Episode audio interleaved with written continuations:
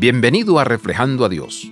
No hay miedo en el amor. El amor perfecto expulsa el miedo porque el miedo tiene que ver con el castigo. El que teme no se hace perfecto en el amor. ¿Qué significa el término amor hoy en día? Nos gusta viajar, cantar, dibujar, actuar, Amamos los deportes, la música, las películas, los juguetes. La palabra amor se ha usado demasiado en nuestro idioma. No es de extrañar que tengamos problemas para entender claramente lo que significa el amor en las escrituras. Juan, sin embargo, quiere ser claro. Dios es amor. El amor de Dios se revela plenamente en la vida, muerte y resurrección de Jesús. El verdadero amor no es una filosofía o una mera acción es Jesús. Este es el amor al que estamos invitados a habitar y a que habita en nosotros. El amor no es algo que podamos limitar. Así como Dios, que es amor, fue lanzado compasivamente al mundo, así el amor de Dios que habita en nosotros debe ser dado.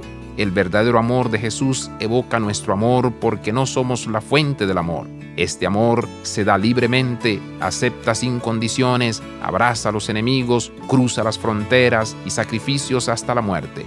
¿A quién podrías amar hoy con el siempre creciente e intrépido amor de Jesús en nosotros? Abraza la vida de santidad. Visita reflejandoadios.com.